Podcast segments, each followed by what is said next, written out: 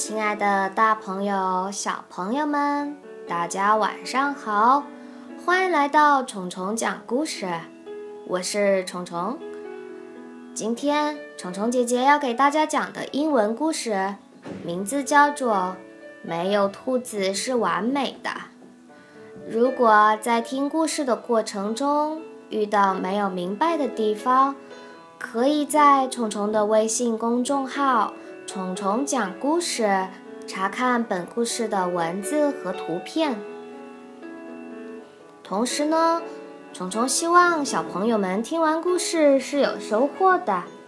所以在讲这个英语小故事之前，虫虫要先问大家一个问题：Do you like bad bunnies?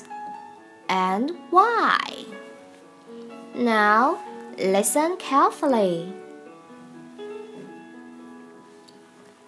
Every little bunny is good.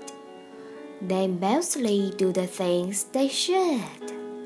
But sometimes feeling sad or mad can make a little bunny bad. But bunnies grab. They do not share. They hit and kick. They don't play fair. They slurp their juice. They scream and shout. They burp and spit their carols out. No, please, or thanks, or pardon me. They fuss and whine and disagree. They scratch each other, squeal, and fight. Instead of using words, they bite. No bunny is perfect, that is true. But aren't you glad that this isn't you? Good bunnies try to do what's right. They use their words. They never bite. Instead of grabbing, they say, please. They are nice to friends and they don't tease. They follow rules. They take their time. They do not push. They wait in line. They say hello and wave goodbye.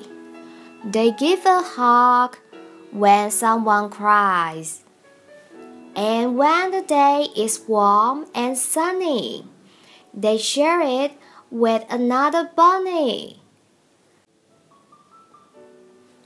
No bad bunnies, no rude rabbits. Use your manners, have good habit, be polite and kind and true. That is the end of the story.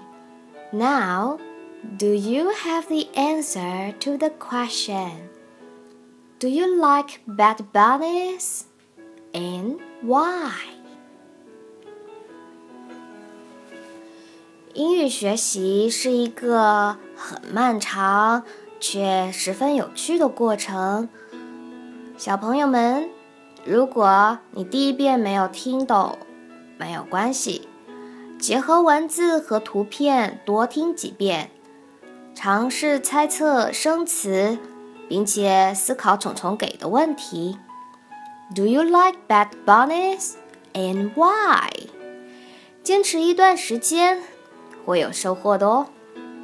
想到答案的小朋友，可以在微信公众号后台和虫虫互动。那么，晚安喽。